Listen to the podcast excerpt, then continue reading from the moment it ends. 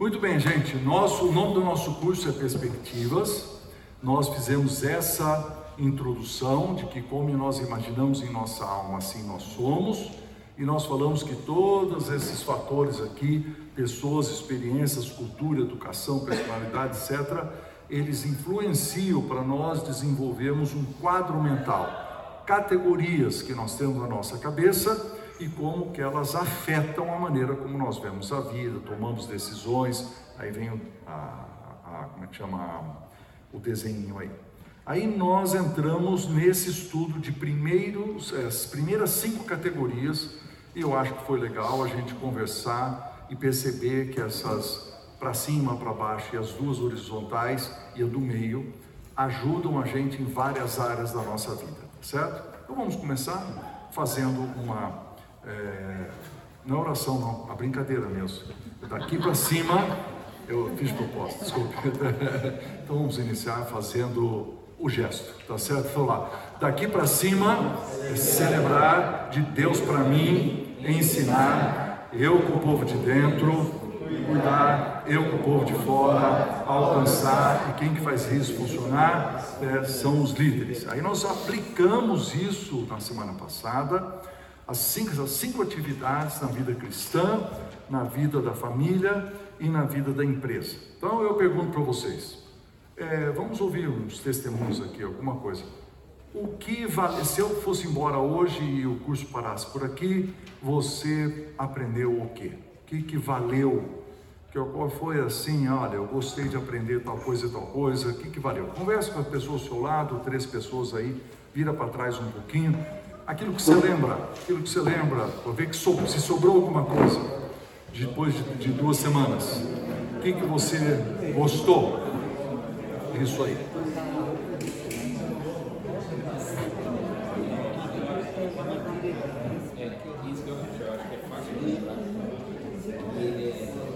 Muito bem,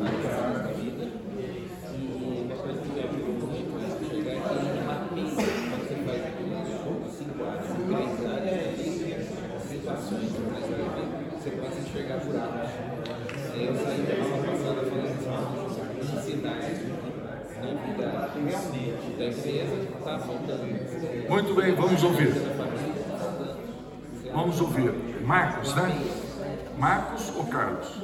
Marcos, você, por favor, é o. Como é que chama? O locutor. Marcos, desculpe, eu errei seu nome. O Marcos aqui é o tradutor daqueles que falam baixo. Então vamos ver. Fala e ele traduz ali para mim. Alguém, alguém? Só o som testando. Vamos ouvir. Você vai? Você quer compartilhar? Ah, não é? Não era? Vamos ver, vamos ouvir. O que que valeu até agora? O que que ajudou sua cabeça? Bem, eu, ah, para mim, é, é, é, Pode pegar o microfone na mão, pode pegar. é, não, essa, essa, vamos colocar assim como uma técnica até, né? E, é, no, no, no prédio lá eu sou síndico, né? Que eu não trabalho mais, né?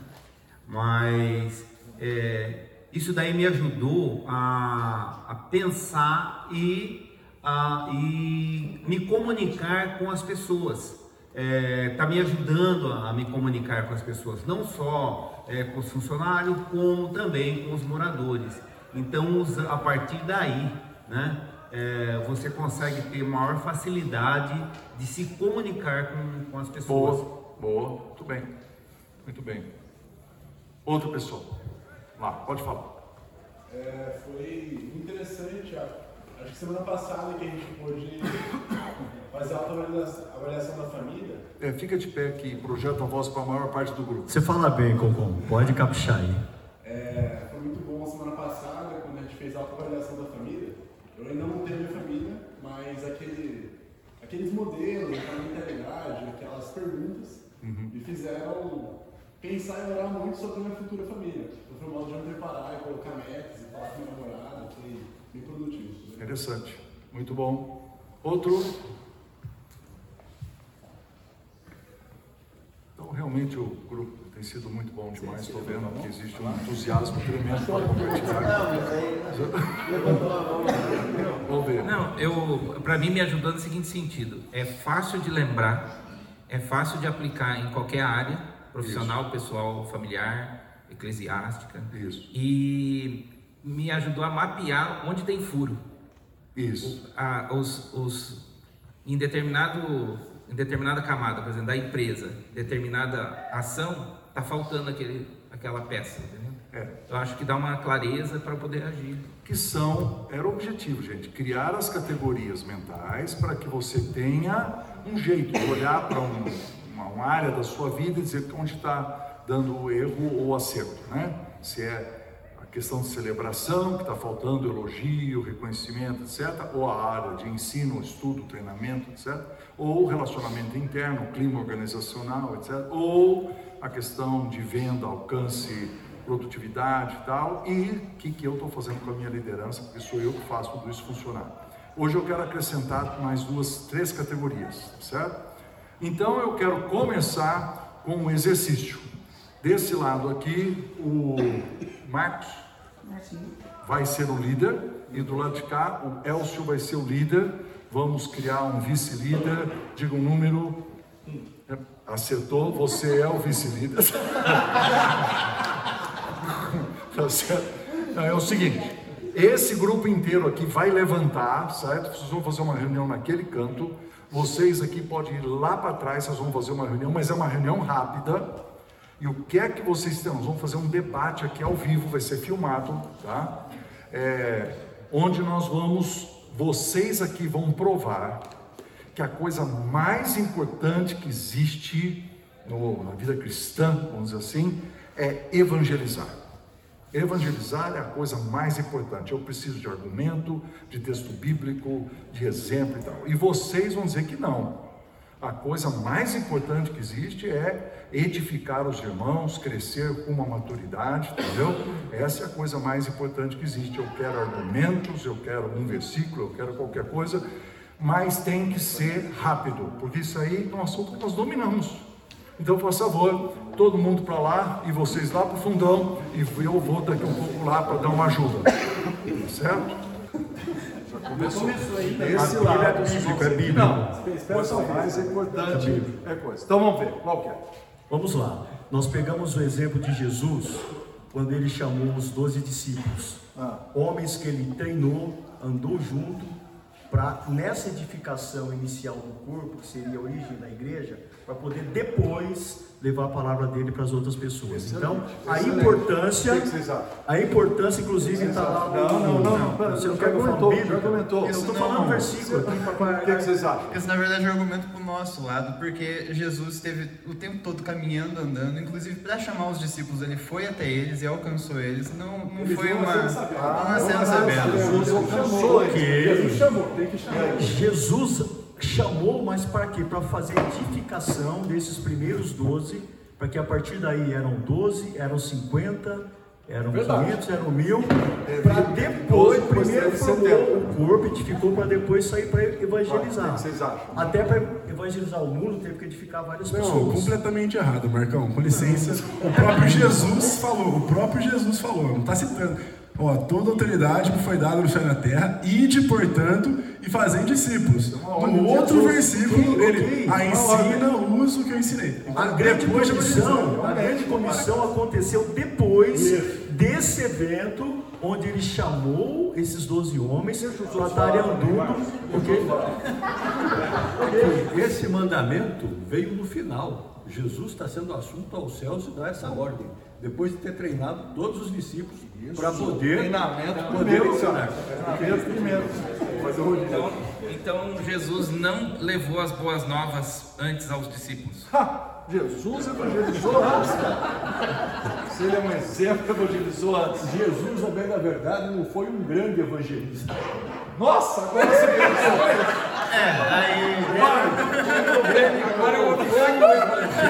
Ele colocou o evangelho à disposição da igreja para que usasse isso para que a igreja fosse edificada. Porque a igreja só nasceu após a crucificação e a morte de Jesus. Ó, Mas Jesus não foi um grande evangelista. Mas até antes, até antes, Por favor, apaga a gravação aí. Você está defendendo o evangelista? até antes de Jesus pregar o arrependimento de pecados, o próprio João Batista já preparou o caminho É pregando arrependimento também. pregava. Então, o que nós concluímos dessa discussão?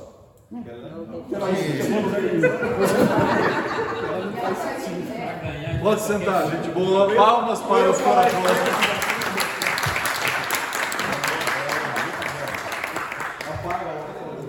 Apaga aí, por favor. O que foi gravado. Então, na verdade, queridos,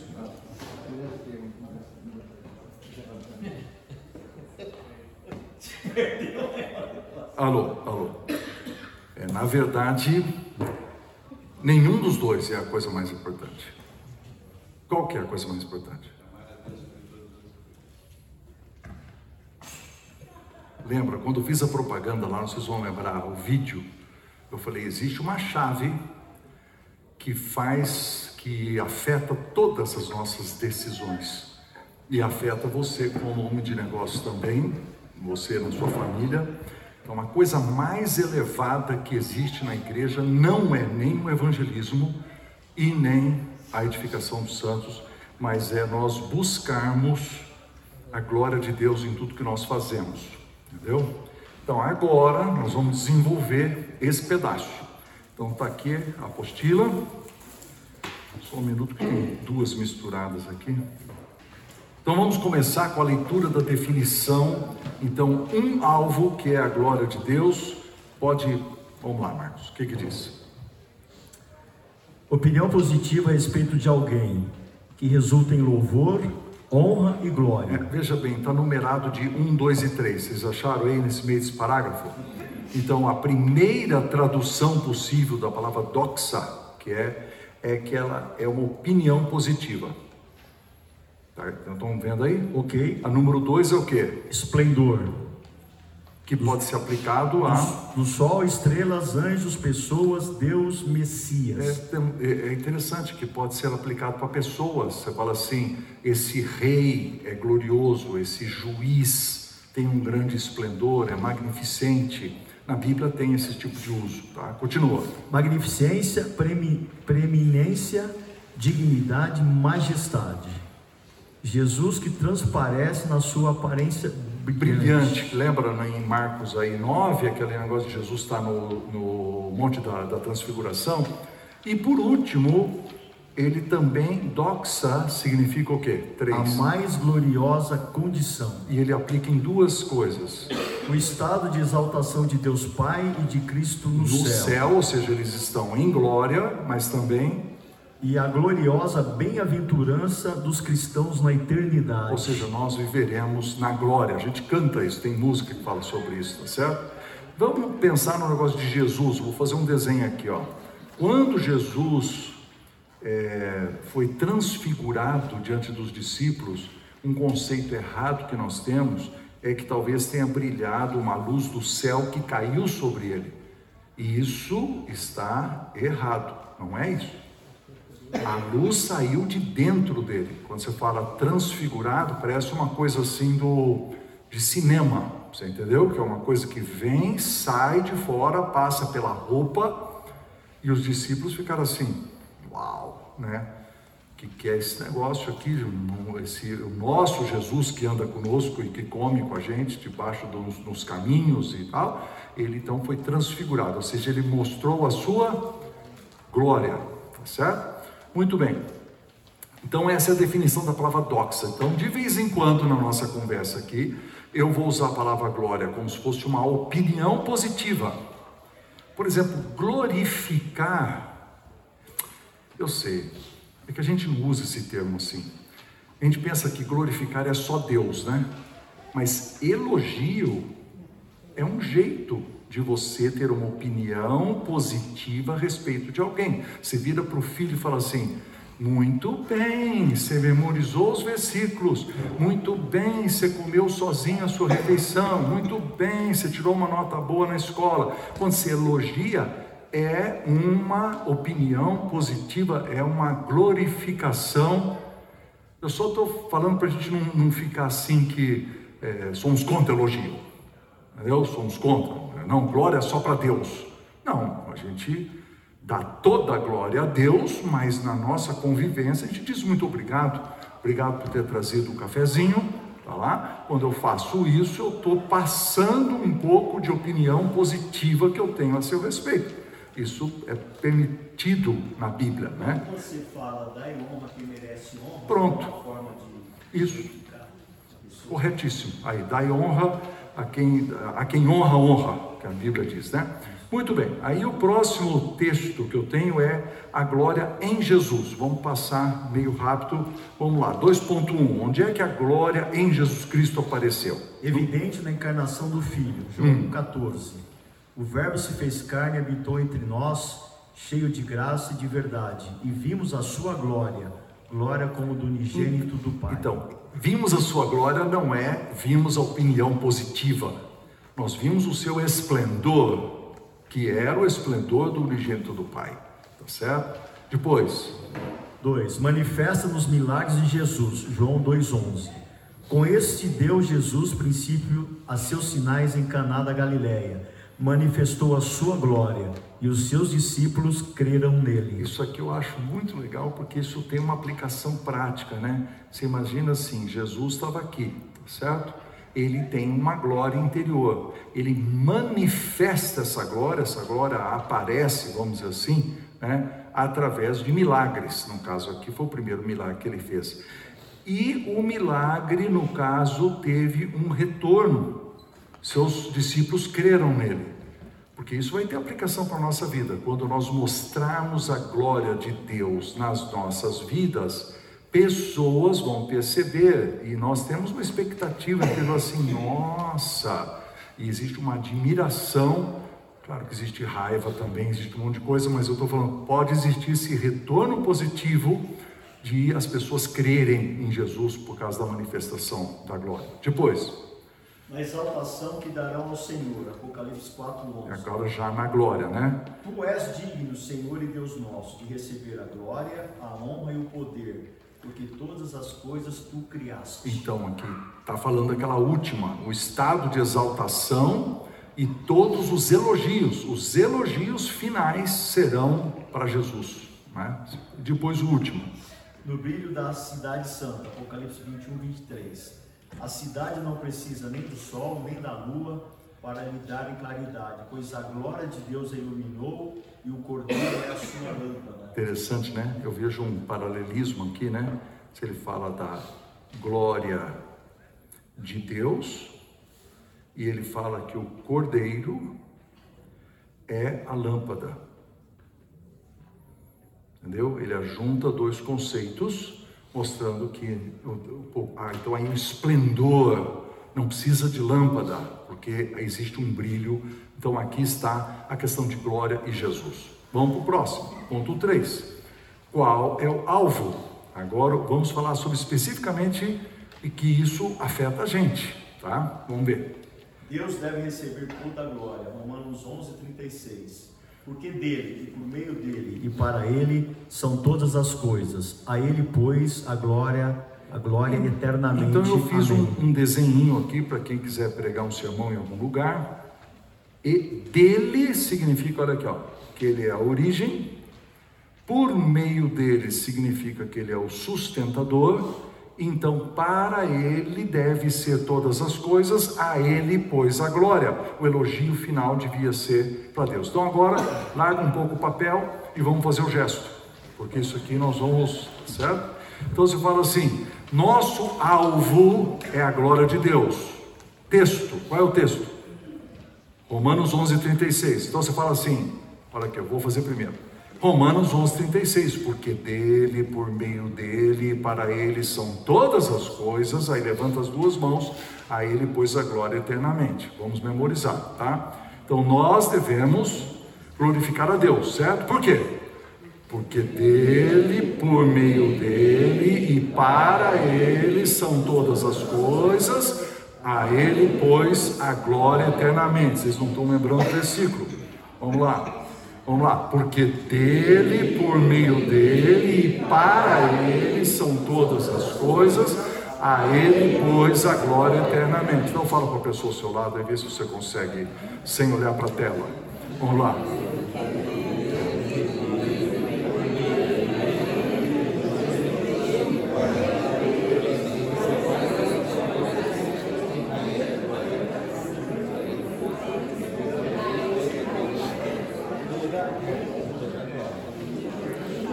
Então, então se se para ele são todas as coisas, imagina agora as implicações disso para tudo que nós fazemos na nossa vida, tá certo? E na igreja e tudo, né?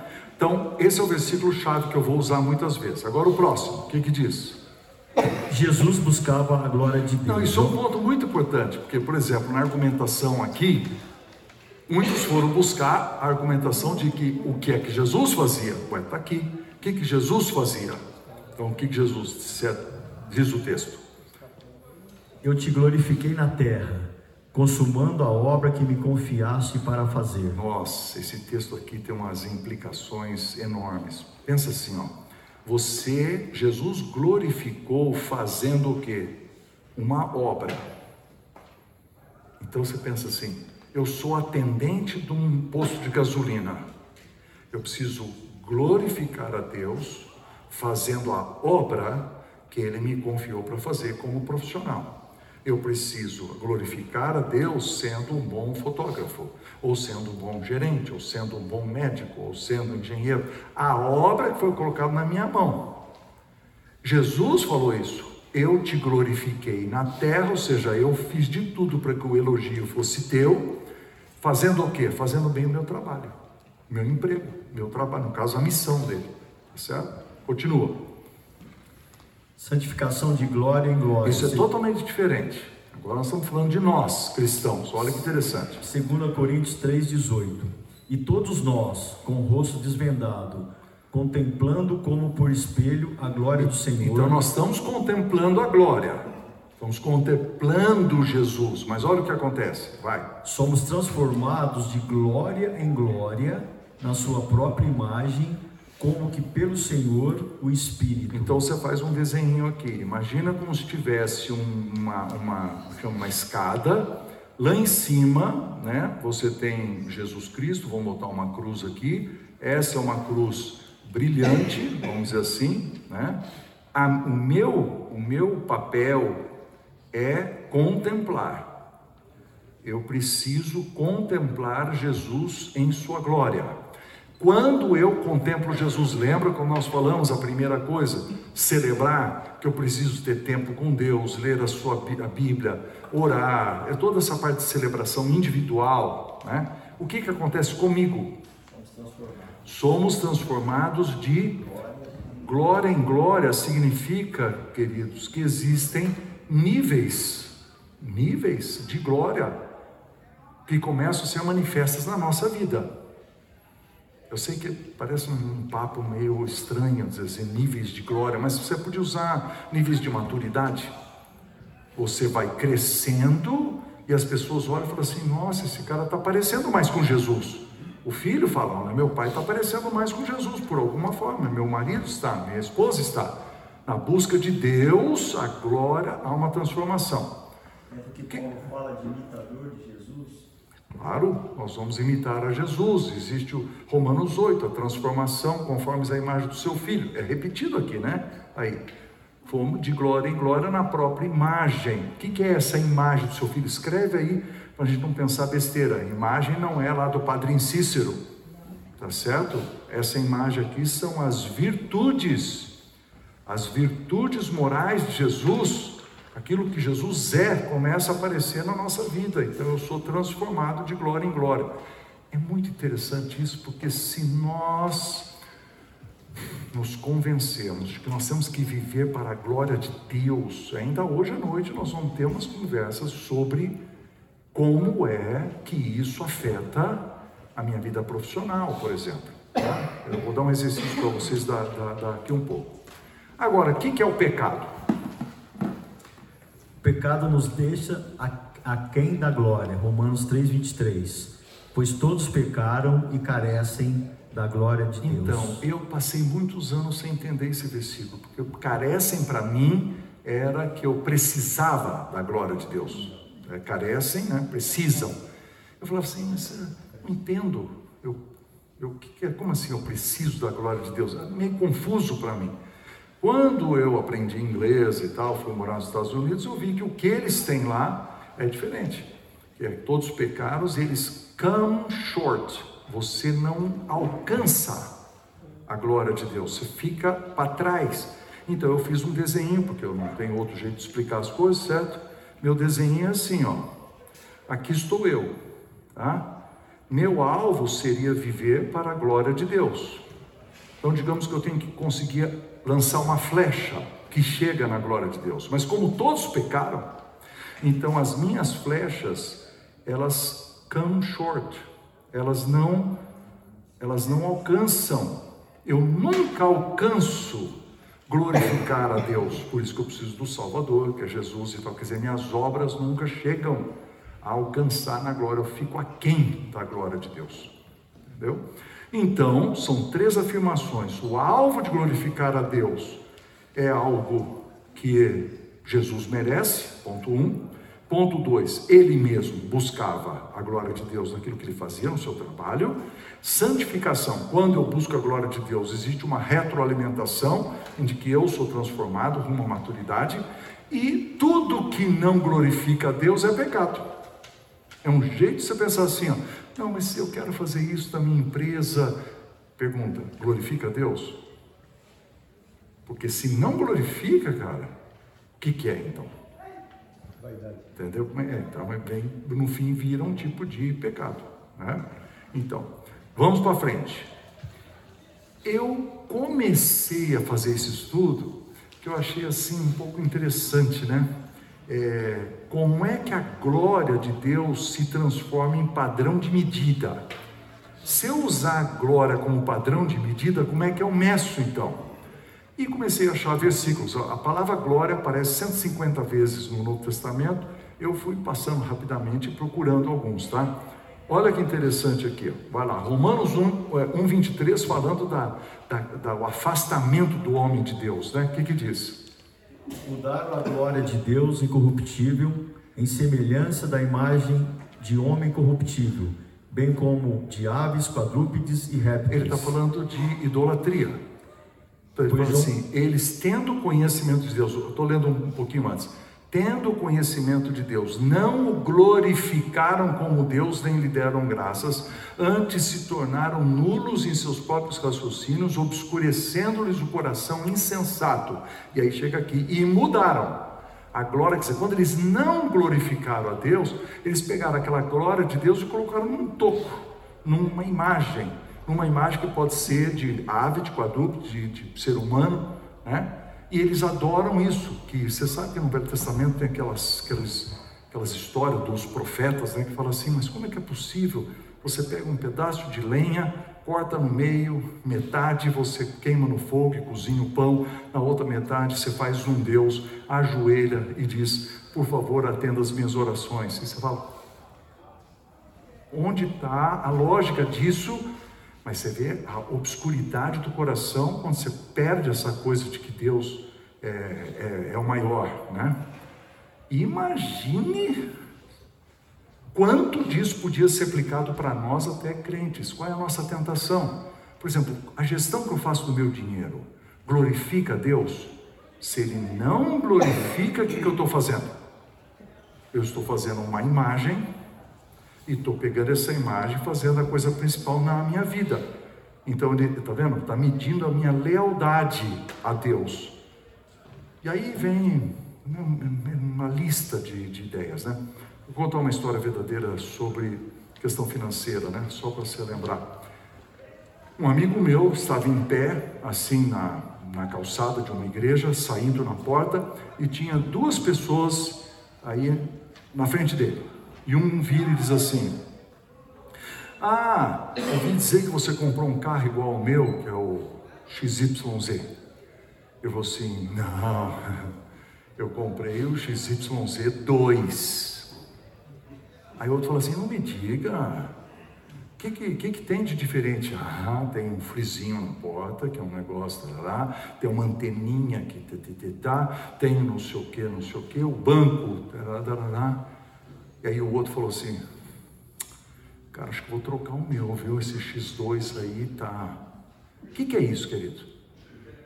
Aqui tem dois cristãos comprando carros de luxo e se comparando entre o X1 e o X2 e tomando decisões de agora perder uma grana violenta no carro que ele acabou de comprar para poder ficar igual ao outro. Onde é que está a glória de Deus nisso aí? Então, isso é assustador, em que eu me converti, Jesus me alcançou e eu não estou fazendo as decisões colocando a glória de Deus como um ponto principal das decisões. Isso aí, então, pensa bem as minhas emoções, então, os remédios que eu tomo, e aí vai embora. Então, o que, é que você faz que não é para a glória de Deus? São coisas que nós precisamos pensar. Tá? Vamos continuar o mesmo texto, que, é, na mesma linha, João 12. João 12, 42. Muitos dentre as próprias autoridades creram nele. Essa palavra, grifa aí. Ó, eles creram, tá vendo? Creram nele. Mas... Então, não, pera, quando a gente lê a palavra crer, fala assim, não, os caras creram. Ah, o justo viverá pela fé, esses caras aí, né? Certo? Mas vamos ler o resto. Mas, por causa dos fariseus, não confessavam, para não serem expulsos da sinagoga. Por quê? Amar, porque amaram mais a glória dos homens do que a glória de Deus. Então, esses creram, foram salvos ou não? Está vendo que a palavra crer na Bíblia nem sempre é sinônimo de salvação. O cara creu, mas não confessou. Mas ele não chegou no ponto de um crer comprometido, ele deu aquela crença inicial, vamos dizer assim, e aí ele falou assim: não, eles estão amando mais a, a, a, como chama, a glória dos homens, então vamos ficar numa boa e tal, tal, tal. E Jesus, se você ler o texto inteiro, diz assim: Jesus não confiava neles, Jesus não se entregava a eles, porque entendia que eles eram é, falsos, né? Agora aqui, a glória e a intenção do coração. Vamos lá. 1 Tessalonicenses 2,5 Nunca usamos de linguagem de bajulação, como sabeis, nem de intuitos gananciosos. Então pega essas duas coisas, ó. Bajulação e intuitos gananciosos. Aqui você tem um pastor, no caso o apóstolo, virando para a congregação de Tessalônica dizendo assim: Olha, eu Nunca fiquei alisando vocês, usando uma linguagem de bajulação, e eu também nunca fiz as coisas para receber o dinheiro, tá certo? Por quê? Continua lá. Deus é testemunha. Deus disto é testemunha. Também jamais andamos buscando glória de homens, nem de vós, nem de, de outros. outros. Você vê que é, é um negócio muito forte para um obreiro cristão, dizendo assim, eu acho muito forte a palavra nunca, né? Nunca. Porque, cara, eu encontro você, Chabel. Eu falo assim, aí, Chabel, como é que vai? Não, estou bem. Nossa, cara, estou feliz que você está bem. Que coisa bacana. Até. É bajulação? Poderia ser, né? Você entendeu? É uma, é uma coisa sutil. Porque em, em você ser uma pessoa agradável, ser uma pessoa amiga, e ser manipulador. Então, tá vendo como é que a glória de Deus como barra de medida é um negócio muito, muito sério, entendeu? Para nos medir. Próximo. A glória média é a gestão de finanças. Ah, essa é ótima. Segundo Coríntios 8, 19. Ele foi também eleito pelas igrejas para ser nosso companheiro no desempenho desta, desta graça ministrada por nós, para a glória do próprio Senhor. Eu vou fazer um desenho para ficar mais fácil, presta, presta atenção.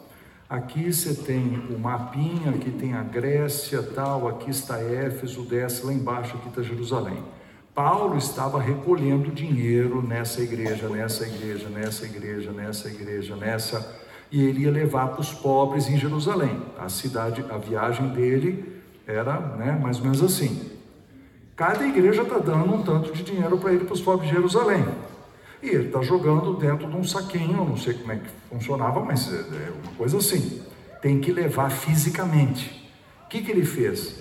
Aqui tem Paulo, vamos colocar aqui, Silas está com ele, talvez Timóteo está com ele também. Vamos botar, ele fala assim: não, eu pedi que um cara aqui da igreja viesse junto conosco. Eu quero que um sujeito venha junto com a gente. Vamos ler de novo desde o começo. Olha lá, ó. Ele, que é esse cara, ele foi também eleito pelas, pelas igrejas, igrejas para ser nosso companheiro no desempenho dessa, dessa graça, graça, que é levar a oferta para Jerusalém, ministrada por nós, para a glória do próprio Senhor e para mostrar a nossa boa vontade. Boa vontade. Ele não falou assim: como assim? Estão desconfiando de mim? Agora vai precisar um cara vir junto comigo? Estão achando que eu vou roubar o dinheiro na viagem? Ele não fez isso. Ele falou assim: não, escolhe um cara ir com a gente aí. Mostrou boa vontade e evitou o quê? evitando assim que alguém nos acuse em face dessa generosa dádiva administrada por nós. Por quê? Pois o que nos preocupa é procedermos honestamente, não só perante o Senhor, como também diante dos homens. Então, o que ele não fazia, o que muita gente faz é assim: Deus sabe que eu não tenho nada na consciência. Ele não usou essa frase. Ele falou: Deus sabe, mas eu quero que os caras também saibam. Então tem prestação de conta, tem alguém que vai contar quanto dinheiro tem no bornal e como é que vai ser entregue em Jerusalém e vai ter esse negócio. Rapaz, pensa nas implicações disso, por exemplo, de controladoria de empresa. Agora pararam de confiar, agora tem uma câmera em cima do caixa, agora, mas como não? Como não? Você. Por que não? Então, por que não? Eu quero dizer, porque você precisa comprovar que você está fazendo não é só diante de Deus e da sua consciência, é diante dos homens também. Isso glorifica a Deus, a gestão. Então, por exemplo, marido e mulher. Não, nós temos contas secretas. Entende? Não sabe o que está rolando de dinheiro dentro de casa. Não, por quê? Né? Por quê? Por que, que não existe transparência? Não, ela começa é, chama, está semeando discórdia e um monte de desconfiança. Tá certo? Vai. A glória, a glória é merda do serviço do cristão. 1 Pedro 4,11. Se alguém fala, fale de acordo com os oráculos de Faz Deus. um círculo aí. São dois tipos de serviço. Se alguém o quê? Fala, fala de acordo, de acordo com os oráculos de Deus. E se alguém serve, não é engraçado? Você devia fazer um desenho aqui e dizer assim: ó, tem dois tipos de gente na igreja: o que trabalha com a língua e o que trabalha com as mãos.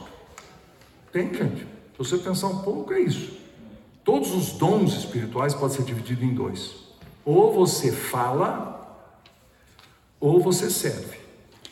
Certo? Você faz alguma coisa. Agora continua.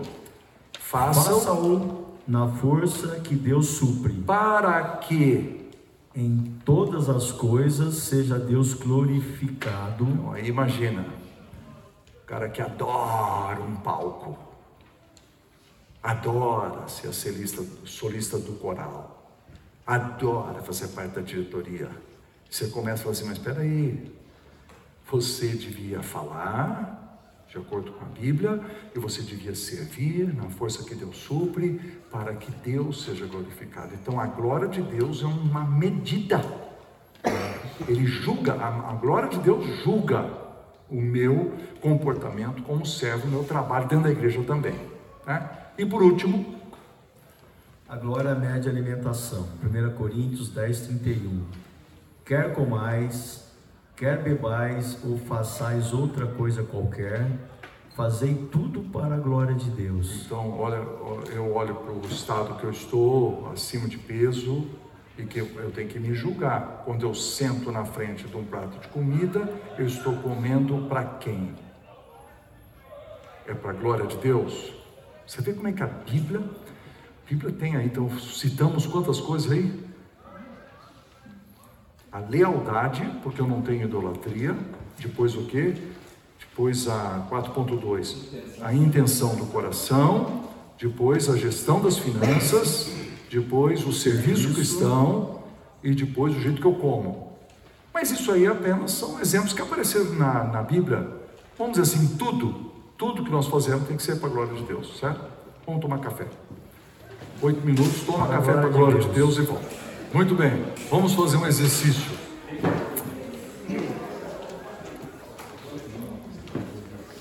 Eu quero, daqui a uns minutos, eu quero que vocês dividam em grupos de quatro pessoas. Tá certo? Pode mexer a cadeira, afasta um pouco, grupos de quatro pessoas. Pode ser cinco, mas é. Tenta quatro é um número bom, tá? Pode ser três. Não é sete. Deu para entender? Nossa, muita explicação demais. Quatro pessoas. Sete, sete. Isso me lembra daquela piadinha do sargento que virou para o soldado e falou: Soldado, quais são as sete partes do fuzil? O soldado perfilou, fez a continência e disse: As sete partes do fuzil são cinco. Eu só conheço três: coronha e cano. Falou duas. Então é o seguinte: são... E o que isso tem a ver com a minha aula? Não tem nada a ver. E eu até fico preocupado, que é a única coisa que vocês vão lembrar quando chegar em casa, precisa ver a história do soldado que ele contou.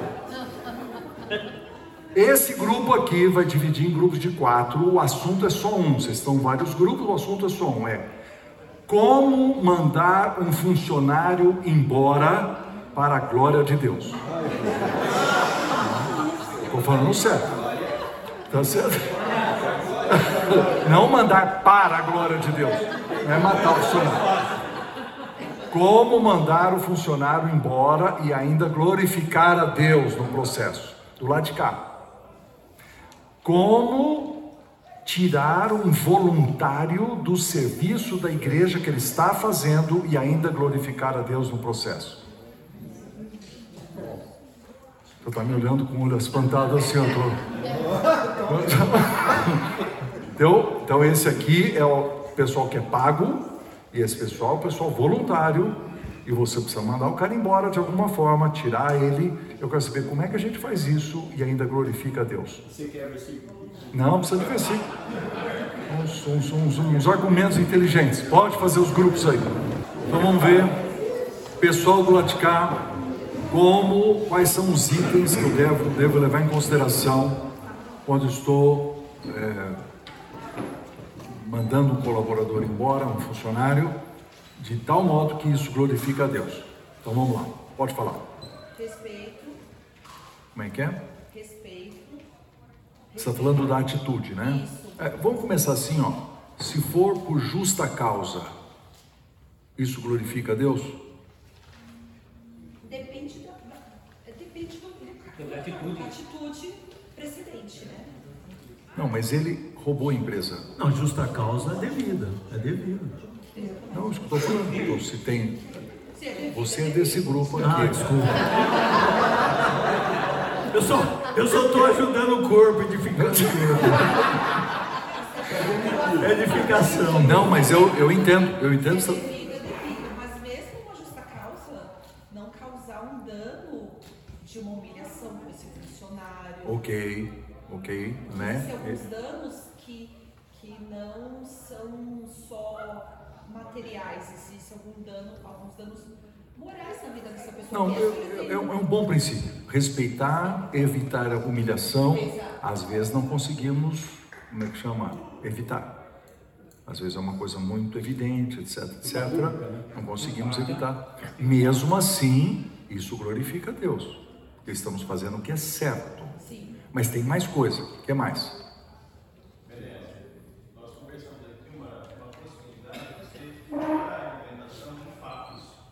Como é que é?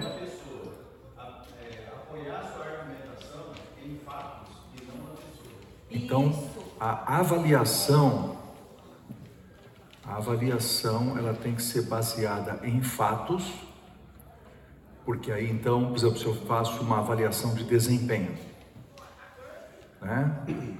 Se o desempenho for uma avaliação subjetiva, começa a ficar complicado, parece que não não está glorificando a Deus, porque o princípio não é tão consistente, vamos dizer assim. Mas se ele chamou o cara uma vez, depois ele chamou a segunda vez, e depois, tarará, quando chega na hora da, da, da demissão, isso, né? É, o que mais? Reconhecer os talentos desse funcionário. Elogiar o funcionário. Ok? Sim. É, eu sei que isso é verdade. Eu pesquisei hoje à tarde na internet, sabe como mandar o cara embora? Tinha esse ponto aí. Não esqueça de elogiar. Eu acho que o cara não não escuta muito. Ele fala assim: Eu estou te mandando, você é um cara muito bom, estou te mandando embora. É um negócio assim. Mas eu concordo que nós não devíamos ter só o, o discurso grosso, vamos dizer assim. Tem um reconhecimento, tá? Mais alguma coisa? É uma forma de mostrar que o tempo que ele teve ali, ele contribuiu para aquela empresa, né? Se ele contribuiu. Se.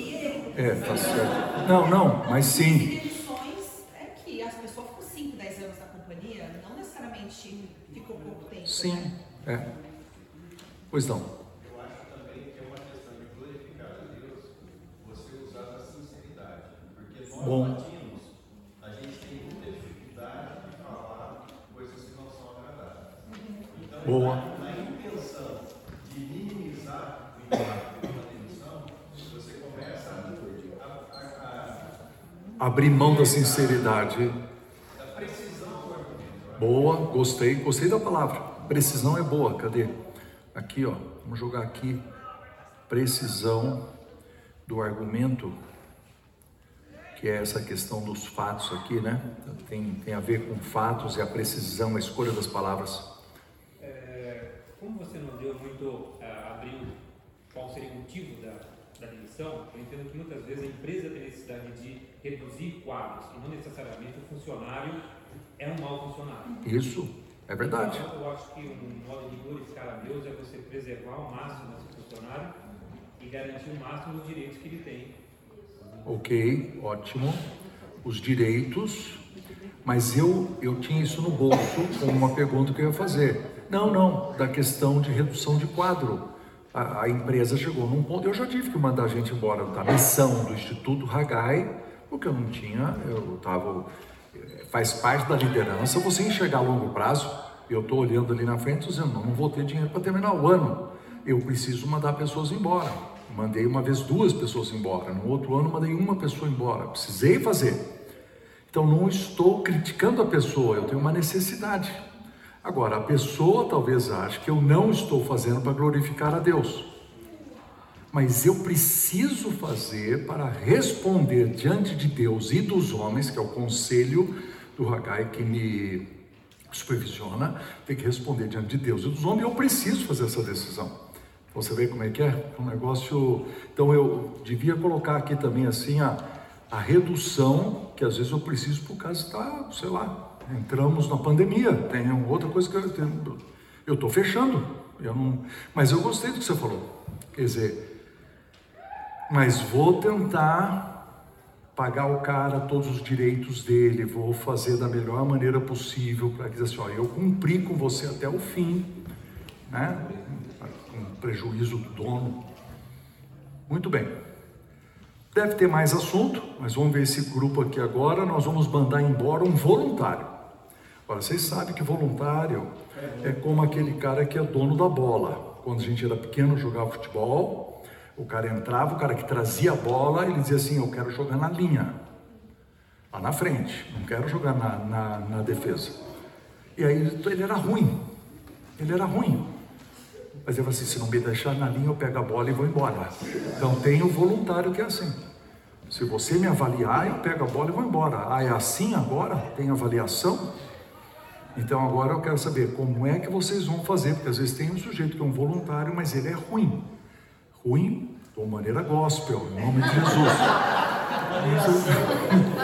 Tá certo? Então, como é que a gente consegue fazer isso? Não, não, não. É desse lado de cá agora.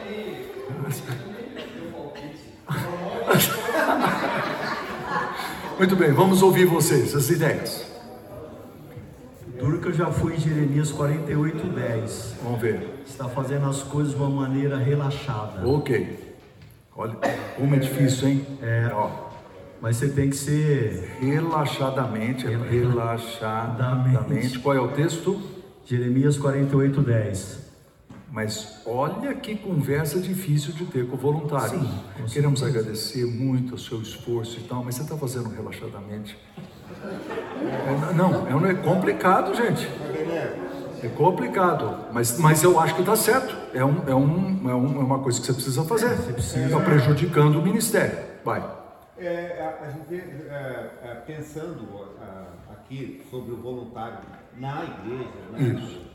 essa questão de serviço, é, a gente presume que ele é, não está glorificando a Deus segundo a- a- o trabalho dele.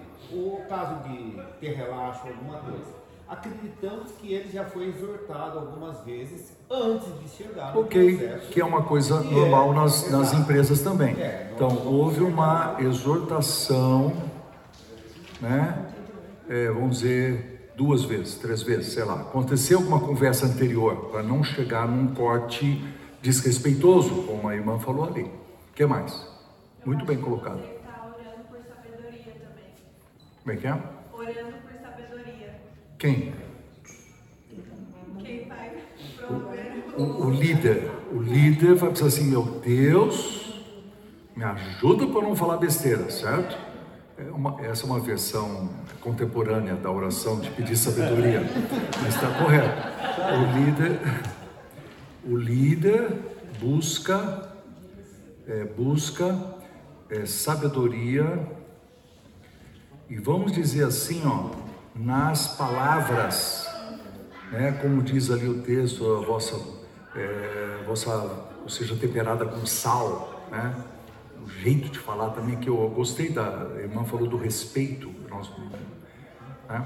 Qual outras Há possibilidades? Uma situação muito interessante quando fala também de sabedoria é, e exortação é pensar no seguinte, que o, o, o cara se voluntaria para alguma coisa porque ele acha que ele pode servir naquele lugar de acordo com um dom que ele acha que tem. Ok.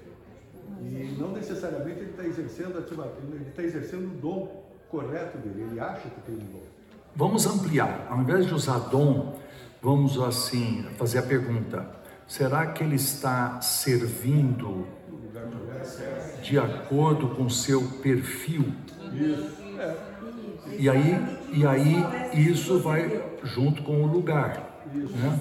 Então você pode. Lugar errado. Sim, por exemplo, você mandaria embora o sujeito que é totalmente desafinado, mas acha que Deus o chamou para cantar no coral? Não, não, essa Sim, mas é verdade. Eu- Mas é uma conversa difícil, voluntariei- cuidado, coi- eu já me coitado do Eusébio. Eu, eu já me voluntariei a cantar, mas eu, como eu tenho voz de ganso, eu. Mas você reconheceu. Sim. Tem- Se alguém não reconhece, você reconhece que alguém venha e exorte. Querido, O ganso vai embora. Não, mas você tem certíssimo. Mas às vezes tem gente que é que acha, tapada, né? Em nome de Jesus eu tô falando. De maneira toda respeitosa, tá? Ele não, ele não tem discernimento, tá? Como é difícil, queridos. Tá vendo? Quando a gente fala assim, você vem aqui, o pastor vem pregar e fala assim: devemos fazer tudo para a glória de Deus. Vocês, amém. Aí você faz um exercício assim, como mandar o funcionário embora e como fazer um voluntário embora, Ou e nós dirigir em ficamos. São Paulo na hora do rush? Hã? Ou dirigir em São Paulo na hora do rush? Gente, quando o sujeito, o senhor estava viajando ali, o sujeito tirou o sapato, tirou o pé para fora e me mostrou o dedo. Eu me ofendi. Não, brincadeira. Não importa qual dedo que ele mostra, eu não era culpado, né? Mas aí subiu o temor do Senhor, né? Não, não é o temor do Senhor, é o temor desse Senhor aqui. Tenha medo de mim que se eu descer do carro, eu não vai ser no espírito, né? Aquele negócio subiu. Você, e aí? Tá vendo como é difícil dirigir para a glória de Deus? Como é difícil namorar a esposa em nome de Deus? Como é difícil para a glória de Deus? Rapaz, esse é uma- um grande desafio para todos nós. Então, tá? Mas eu acho que há uma diferença entre a pessoa servir relaxado e entre a pessoa estar no lugar errado. Tem muita gente com Sim. um bom coração que está lá, até porque foi colocado pelo líder ou pela liderança da igreja. Sim. Ele nunca pediu para estar ali, mas foi colocado ali. Boa, bem colocado. é, eu acho que assim, quando é um processo de relaxamento do líder, você tem um processo de exortação, tem um processo de estar acompanhando, chegar um momento e falar, meu camarada, não dá mais para você ficar aqui. Agora, quando é o caso da pessoa que está lá de bom coração, mas não tem um perfil, vai também do líder ou da liderança da igreja ajudá-lo a descobrir que essa pessoa não está no lugar correto e talvez ela descubra um outro dom. Que a gente faz isso na empresa. Às vezes muda o cara de setor porque não está no lugar errado, né? Quando a gente pensa numa comunidade cristã, todos são chamados a servir. Sim. Mas como ele falou, talvez ele não cante bem, mas ele possa fazer uma excelente recepção quando as pessoas chegam na igreja. Sim, sim. Qual talvez eu não seja capaz. Eu sou, por exemplo, a favor de que qualquer pessoa que trabalha com vendas devia servir na recepção. Porque o vendedor trata bem quem ele não conhece. Perfeito. Agora, se você for engenheiro, Não. recepção, seja bem-vindo. Pega a segunda fileira ali, ó. Entendeu? Ele tá- Não, tem engenheiro que é legal também. Não, mas é verdade, é o perfil. E se você mudar ele de lugar, ele vai ser. Às vezes, a gente tira um líder achando que vai resolver o problema. E o problema não é o líder, está acima dele. nunca Que é o outro esteve- líder. Que nunca teve acompanhado ele. Ok. Pois não. Só que está perguntando lá, mas que eu lembrei do fato que aconteceu comigo, é, em que eu fiz ah, uma certa atividade para um irmão da igreja e ele me chamou, eu fiz realmente de uma forma relaxada, e ele me chamou para uma conversa e ele falou, olha, entenda isso como um ato de amor. Eu estou falando isso, isso, isso, isso. Eu te dando a oportunidade de você ir lá e se redimir. Então, como a gente está falando da glória de Deus, eu acho que tudo tem que ser feito em amor. Eu gostei. Vamos colocar aqui essa conversa de amor e a oportunidade que ele usou, né? Oportunidade de se redimir foi a palavra que ele usou. Estou gostando. É, são coisas, tá vendo, gente? Rapidamente, A assuma- comunidade. Assuma o papel profético, ensine, exorte e console. Isso. Muito bom. Ok. Eu que disse que eu tinha mais dois assuntos. Os dois assuntos vocês conhecem, é evangelismo e, tá certo? Que está aí na sua página. São os dois objetivos. Um objetivo, gente, é qualitativo. Qualitativo, né? Qualitativo tem a ver com maturidade. Olha, eu estou grifando a palavra lá. E eu, eu sempre coloquei dois versículos. Começa aqui, termina aqui. Vocês viram aí? O começa aqui, olha lá, começa aqui é que ele escolheu uns para apóstolos, profetas, etc, parará, parará, com vistas ao quê? Ao aperfeiçoamento dos santos. Então existe um esforço da comunidade cristã de nos fazer melhores pessoas. Nós vamos ser aperfeiçoados pela exortação mútua, pelo ensino, por essa oportunidade de escola aqui, debate, ah, gente amiga que vai nos dizer onde está errado, esse tipo de coisa. Quando é que termina isso? Termina um dia no céu, né? Olha aí, todas as coisas cooperam bem daqueles que amam a Deus, e aos que de antemão conheceu, os predestinou para serem conformes à imagem do seu filho. Então vai existir o dia, já imaginou isso aí? Vai ser legal, cara. O dia que nós estivermos na glória, nós seremos todos maduros. Imaginou? Toda a imaturidade vai sumir de nós. É, porque, porque Deus vai tirar isso de nós. Então, hoje começa toda essa busca de qualidade. Se você pensar bem, qual é o problema do nosso casamento? É uma, um problema de qualidade. Qual é o problema do nosso namoro? O problema do nosso relacionamento com o funcionário? Nós, nós temos um problema de qualidade. Nós temos que crescer, sermos mais maduros, relacionamentos melhores. Já imaginou o dia que a gente estiver no céu e será um bando de gente madura que não peca mais? Vai ser muito legal. Esse é o céu. Então, aí nós seremos exatamente conformes à imagem do seu filho. Hoje, nós temos que ser empurrados para a imagem do nosso filho, do filho de Deus. Então, eu penso assim, ó, nós na empresa, você precisa pensar na qualidade como uma coisa importante. Na igreja você precisa pensar. Agora, é muito difícil, viu, queridos? Fala por exemplo, esses dias o Hagai comprou uma caneta. Né? Há uns anos atrás. E era uma caneta que o cara disse: Não, eu tenho uma caneta para o senhor. Tem aquela que é de dois reais, mas eu tenho essa aqui que é de 1,50 cada uma. Nós mandamos fazer duas mil. E aí nós decidimos que nunca mais faríamos aquela bendita caneta com o cara. Eu economizei 50 centavos, né, que você multiplica por, por chama, 2 mil e dá quanto? Entendeu? Eu economizei, mas eu penso no vendedor. O vendedor devia dizer assim, ó, não, o senhor não quer essa, essa, essa caneta. Essa caneta é 50 centavos mais barato, mas o senhor vai se arrepender. É cara. Ele, é cara. Então, mas ele quis empurrar para mim duas mil canetas, falou, vendi. Não estava preocupado se ele ia vender de novo. Tá certo? Então ele não primou pela qualidade, ele não me ofereceu e eu decidi, não, mas eu não quero nunca mais. Certo?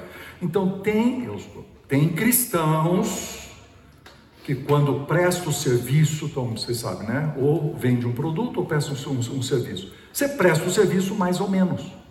Ou você vende um produto mais ou menos. Você não prima pela qualidade. Eu acho bacana que a Bíblia, a Bíblia diz assim, ó, primeira coisa que precisa existir, um objetivo que precisa existir é o aperfeiçoamento dos santos. Para nós termos as virtudes de Jesus, é a sua qualidade como ser humano, como crente. Mas não é só isso, porque nós cristãos às vezes não gostamos de falar sobre quantidade. Mas, mas olha aqui, ó. Ide, portanto, e fazeis discípulos de todas as nações. Qual é a quantidade? Tá. E Jesus, ele não disse assim, ó, ide por todo mundo, fale aí do evangelho, se der certo. Mas não, Jesus não falou assim. Ele falou você fazer o discípulo, entendeu? Ele estava procurando um certo resultado. Eu gosto muito de citar Jesus, quando Jesus falou assim: Eu vim para buscar e salvar o perdido. Os nossos textos assim: eu vim buscar o pedido, mas ninguém quis.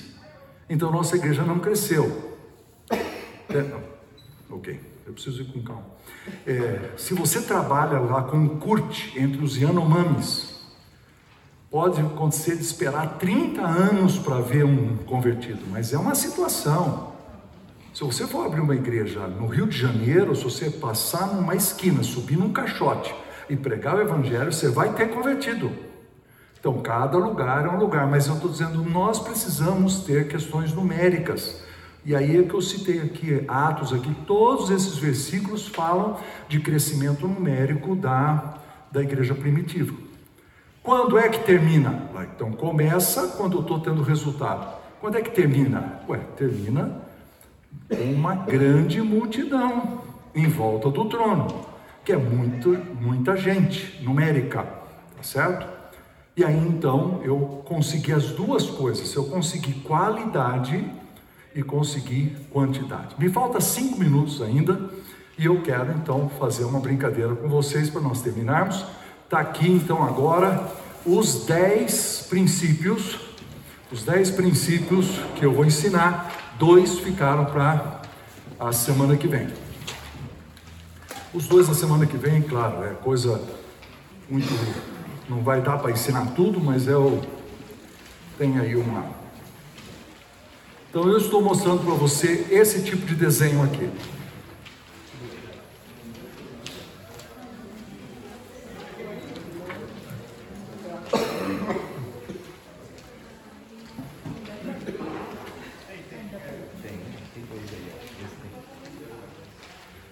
Então, cadê um cabo de vassoura? Tem um isso aqui. Sobrou algum? Pronto. Todo mundo conseguiu? Estão prontos?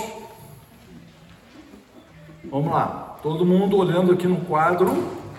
E você pode olhar no papel também, mas eu estou aqui fazendo com o meu ponteiro industrial, tá certo? Então vamos lá, todo mundo junto que nem criança. Então nós temos um que é a. Onde é que está escrito? Porque dele, por meio dele e para ele são todas as coisas, a ele, pois a glória eternamente. Para nós atingirmos o alvo, nós temos que ter dois objetivos: a edificação, que é a qualidade, e a evangelização, que é a quantidade. Vamos deixar os versículos de fora, senão não vamos conseguir. Para atingirmos os objetivos, nós temos cinco atividades. Daqui para cima, de Deus para mim, eu com o povo de dentro, eu com o povo de fora. Quem faz isso funcionar?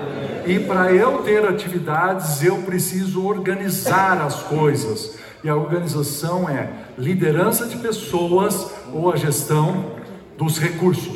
Tá certo? Todo mundo comigo? Então vamos lá. Então vamos repetir um monte de vezes para terminar. Então nós temos o que? Um alvo, que é o que?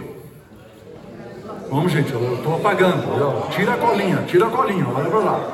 Nós temos um, que é a Romanos, porque dele, por meio dele, para ele são todas as coisas a Ele, pois, a glória eternamente. Para atingir o nosso alvo, nós temos que atingir dois, que é edificação, qualidade, e edificação, evangelização, quantidade. Para atingir os objetivos, nós temos cinco. Daqui para cima, de Deus para mim, eu com o povo de dentro, eu com o povo de fora. Quem faz isso funcionar? Para ter as atividades, nós precisamos de organização, que é, mas assim, ó, liderança de pessoas e gestão dos recursos, ok? Muito bem, então nós temos um alvo que é a. Para atingir o alvo, nós precisamos de dois. Quais são? São dos santos. Não, eu vou, eu vou ensinar o gesto. O gesto é assim, ó. Nós temos um alvo. Vamos lá. Nós temos o alvo que é a glória de Deus. Para atingir esse alvo, nós precisamos, olha aqui para esse balé, ó. Temos dois objetivos. Não, é muito importante. O de trás, como é que chama? É, vamos falar de qualidade. O de trás é, o da frente é. Não, é importante porque a qualidade tem que empurrar a quantidade, gente. Tem que ser, não existe o contrário, tá? É assim. Então, nosso alvo é glória de Deus. Para atingir esse alvo, nós precisamos dois objetivos. Atrás é o que? Que empurra a. Para nós atingirmos dois objetivos, nós temos cinco atividades. Daqui para cima, de Deus para mim, eu com o povo de dentro, eu com o povo de fora. Quem faz isso funcionar? Para termos as atividades, nós precisamos de organização, são duas coisas: liderança de pessoas e gestão de recursos. Tem gente rindo que não está fazendo o gesto, depois eu vou cobrar lá fora. Então vamos ver, tá certo? Então nós temos a um alvo, que é o que? Deus de Deus, para atingir o alvo, nós precisamos de dois, atrás, à frente, o que, que um tem que fazer? Empurrar. Empurrar o outro. Para atingir os dois objetivos, nós temos cinco, daqui para cima, de Deus para mim, eu com o povo de dentro, eu com o povo de fora, quem faz isso funcionar? Para liderar bem, eu preciso de organização que inclui liderança de pessoas e gestão de. Última vez. Última vez. Vamos tirar todas as colinhas. Ok, certo? Então nós temos um que é a. Qual é o texto? Porque dele, por meio dele, para ele são todas as coisas a Ele, pois, a glória eternamente. Para atingir esse alvo, nós precisamos atingir dois objetivos: o de trás e o da frente. E o da trás tem que o da frente, a qualidade empurra a quantidade. Para atingir, para atingirmos dois objetivos, nós temos cinco daqui para cima, de Deus para mim, eu com o povo de dentro, eu com o povo de fora. Quem faz isso funcionar? Isso. Para o líder liderar bem, ele precisa de que inclui de pessoas e muito bem. Chabel Marcos e os meus amigos. É Elcio, os três aqui na frente. Vamos ver.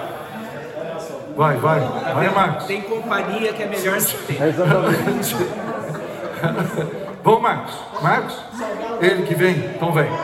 Ele escolheu você. Salgadinho eu treinei ele, vai me representar. Vai representar o grupo. É meu discípulo, vai ficar assim.